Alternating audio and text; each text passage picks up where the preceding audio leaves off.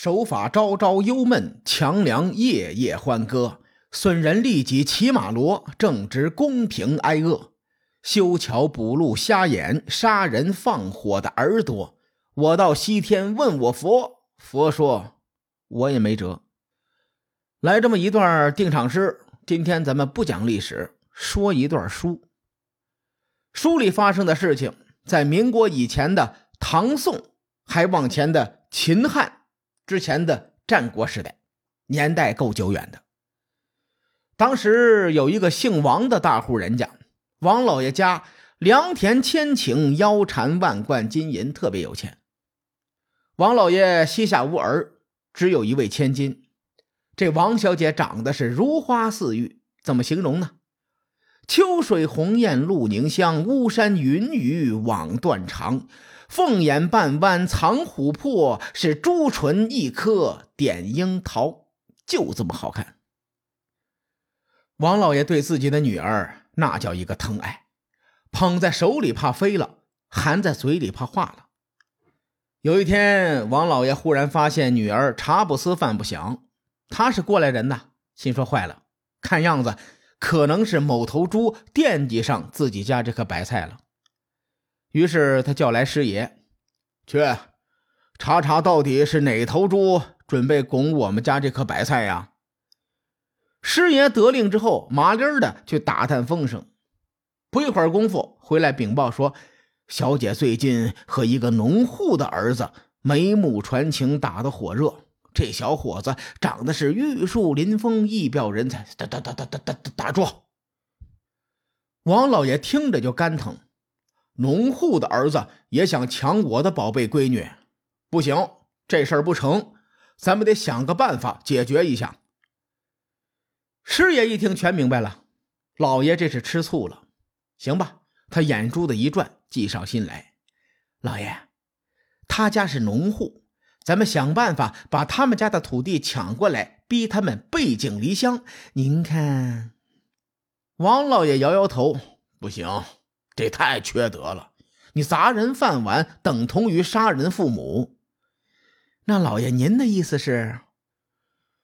嗯，我看呐，长痛不如短痛，咱们宰了他吧。师爷都惊了，老爷，您您这还叫不狠？你别废话，快去弄死他！师爷领着一帮狗腿子，三下五除二就把小伙子送阎王爷那儿去报道去了。王小姐。不知道详情啊，偷偷的出去约会情郎的时候，左等右等看不见人影他让丫头去寻找，这才发现情郎已经命丧黄泉。王小姐伤心欲绝，跑到情郎坟前哭泣，哭着哭着就闻到了一股浓郁的古香飘来。王小姐四处寻找，只见坟头上长出了一颗谷子，长八尺。上面长了一个金灿灿的谷穗王小姐一看，哟，这谷子长得不错呀，来一个尝尝吧。她摘下来，就往嘴里填。谁也没有料到，王小姐回家后不久就有了身孕了。王老爷知道之后，心说：“哎呦，坏了，坏了，坏了，防不胜防啊！这可怎么办呢？”一个未出嫁的千金小姐怀孕传出去，让人大牙都笑掉了，二牙笑得摇摇欲坠。不行，啊不能让闺女出门。怀胎十月，一朝分娩，生下了一个男婴。王老爷犯了愁了，府上突然多了一个男丁，这怎么和外人解释呢？说女儿未婚先孕，那太丢人了。要说是自己和老婆又生了一个，你这你这玩意儿说出去也没人信呢。正在他犯愁的时候，门外来了一个鹤发童颜、仙风道骨的老神仙。他对王老爷说：“善人，我想收您这个外孙为徒，不知您意下如何呀？”拿走，拿走，买一送一，我宝贝女儿一起送你。老神仙很尴尬，呃，这不太方便。王老爷恍然大悟，也是啊，出家人不近女色。老神仙就更尴尬了，施主，我是道士，不是和尚，哎，都都都一样，都一样。因为这个孩子没有父亲，随了母姓，老神仙给他起了个名字叫王禅，禅师的禅。又因为他是王小姐吃了坟头上的谷子所怀，后来就叫他鬼谷子。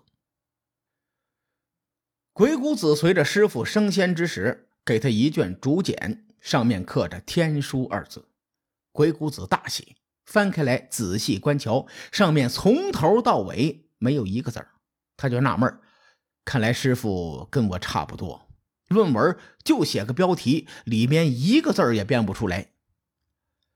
鬼谷子与师傅相依为命，感情很深，多年时光情同父子。今天师傅突然离去，他觉得心里空空荡荡的，做什么都提不起兴趣，索性就钻进被窝倒头就睡。可是。他在床上辗转反侧，老是想着那卷无字天书的竹简，一直折腾到天黑。他不死心呐，就把竹简在眼前铺开卷起，卷起铺开，研究半天也没有研究明白。这时月亮升起，一道月光照过竹简上，竟闪出道道金光。这是一行行蝌蚪文在闪闪发光。鬼谷子恍然大悟，明白了，无字天书要在月光下看。鬼谷子一口气读完，原来上面写的全是纵横捭阖之术，一共十三篇。鬼谷子沉迷书中无法自拔，不知不觉月落天边，无字天书上的金光消失不见，他只能等到第二天的晚上再看。不知不觉，日落西山，黑夜又至。鬼谷子连忙翻开无字天书，这次天书上换了文章，变成了兵法，还是十三篇。鬼谷子心生好奇，继续读下去，发现这兵法精妙无比，真乃旷世奇书。鬼谷子钻研无字天书，最终学成了一身神鬼莫测的本事。尤其精通占卜之事，他占卜自己无儿无女，结果他的老婆偏偏怀上了孩子，而且生下了一个男婴。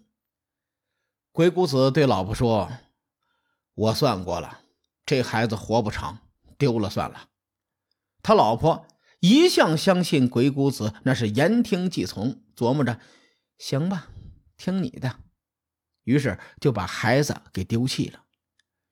转过年来，老婆又生了一个男孩。鬼谷子左算右算，发现这孩子还是活不久，便对老婆说：“扔水里淹死算了。”老婆又照做了。第三年，鬼谷子的老婆肚子又大了，生下了第三个男孩。他老婆拿着刀架在自己脖子上，对鬼谷子说：“你闭嘴，你再说话，我就死给你看。”鬼谷子皱着眉：“这这这这这孩子能活？”他老婆松了一口气，刚把刀放下，听见鬼谷子说：“哎，活是能活，就是活不长。你你你你你你别激动啊！你先把刀放下。这孩子命中带劫，十六岁的时候有三大劫：被水卷走，被野兽吃掉，被贼杀害。哎哎哎，快把刀放下！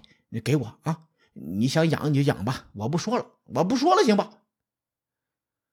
鬼谷子断定自己无后，对家庭之事也不上心，背起行囊云游四方去了。由于他占卜很准，名震天下，渐渐的就把老婆孩子扔到脑后去了。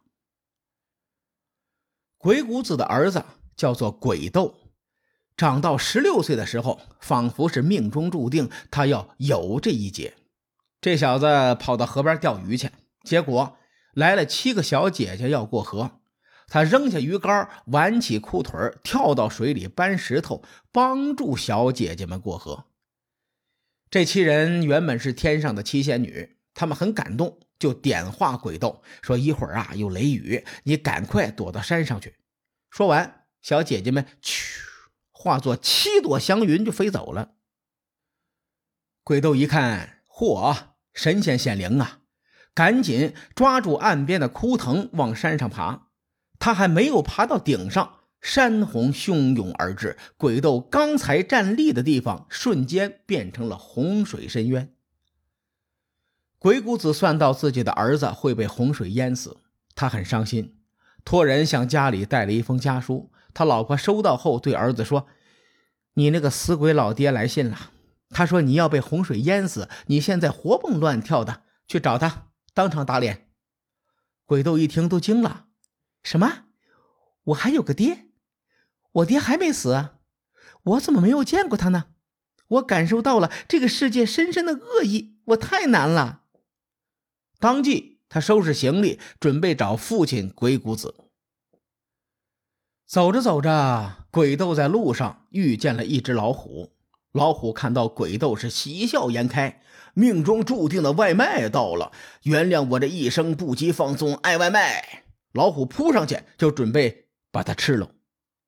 鬼斗哪敢想那么多呀？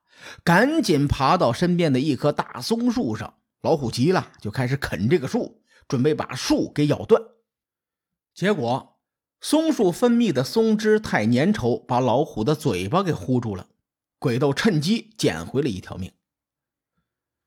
他逃出去没多远，结果遇到了一个劫匪。劫匪是二话不说，举起棍子就要敲了他。鬼斗心说：“我命休矣！我爹算的还真准呐。”劫匪愣了：“呃，你爹贵姓啊？”“啊，我爹是鬼谷子。”劫匪听完是哈哈大笑：“哈哈哈哈哈！原来是号称算无一策的鬼谷先生。哼，我偏偏不杀你，让他知道他也有算错的时候。走，我陪你去找他去。”鬼斗逃过三劫，与劫匪找到鬼谷的时候，鬼谷先生正在算命摊上给别人算命呢。劫匪将鬼斗的生辰八字写在纸上递了过去，鬼谷子一看，直接就把纸给扔了。拿死人的命来算什么八字？劫匪说：“你可想好了，算不准我可砸了你的挂摊。”鬼谷子说。这个人不是被水淹死，就是死于虎口，或者是被贼人所杀。鬼斗这个时候走上前去，跪倒在父亲身前，嚎啕大哭。鬼谷子这才知道他儿子没死。得知来龙去脉之后，鬼谷子连声长叹：“哎，心善之人可逢凶化吉。罢了，我不再卖弄口舌了。”说完，鬼谷子将招牌、命簿、法书等等一把火给烧了。黑烟袅袅飘上天空，有一群乌鸦飞过。原先这个乌鸦是白的，现在被黑烟染成了黑色，从此一身妖气。据说呀，哪里有人去世，乌鸦就会飞过去叫丧。这段书是一个传统的神话故事，给大伙说完了。这个故事。漏洞百出，一看就是后人编造的，而且编的水平还不咋地。这段书流传很广，至少有上千年的时间。这是由于道家把鬼谷子奉为神仙。下期节目呢，咱们就来说说史料中的鬼谷子。各位看官，时候也不早了，欲知后事如何，且听下回分解。